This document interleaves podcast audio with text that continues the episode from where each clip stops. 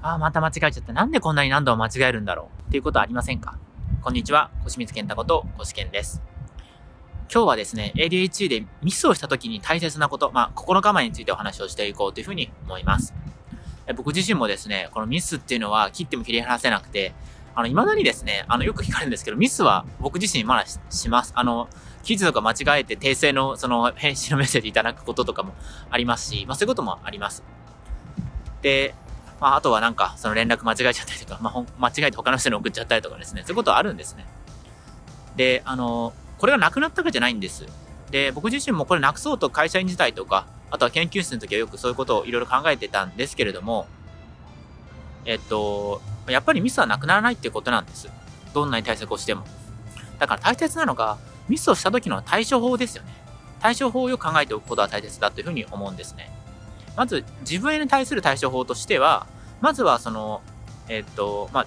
ミスがあっても、まあ、しょうがないなと思えるようになるってことですよね。特に会社としては、その、もしもあなたにミスをさせる、で、大損失をあなたに、あなたが与えてしまったとしても会社に、もしも平社員とか、あの、幹部の役職じゃなければ、あなたに責任はないんですよね。それって結局、マネジメントできてない上司とか、その会社の責任なんですよ。だから間違えてしまったら、あの、もちろん、あの、これできませんって、あの、注意とかできないことを言うのは大切ですけれども、それは、まずあなたの責任ではないです。ってことをまず覚えてほしいんです。もう一つ、それでも、まあ、ありえないミスとして気まずくなることあり、あると思うんです。だからそういう時に大切なのが、ミスをした時の対処法というよりも、日常的に、あの、まあ、それ、あ、このぐらいいろんなことやってるんだから、あの、そこでちょっとミスしてもしょうがないかなと思ってもらうってことなんですね。まあ、結局何が言いたいかって、そういうキャラ設定大切だと思うんです。今はだって、他のことですごい頑張ってて、で、ちょっとこ、あ、ミスは多いやつだなっていうふうに思ってもらえればいいんです。でも、なんかいつも何も、なんか何やってるのかわかんなくて、急にミスしたみたいなことになったら、みんなもこうあいつ何なんだってなりますよね。だから大切なのが、その、普段からのコミュニケーションだと思うんです。普段から、まあ、こいろんな人と話して、で、それでこういうことやってますとか、こういう報告を逐一してとか、で、そじゃないと一人で孤立したところで、あいつなんか任せたら一人、なんかすごい大きなミスするぞみたいになったら、ものすごく会社にも居づらいんです。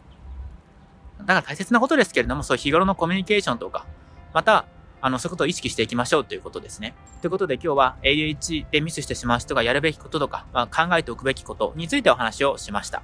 今、期間限定で生きづらかった ADHD の僕が起業して人生を楽しめるようになった方法を無料ウェブセミナーで公開しています。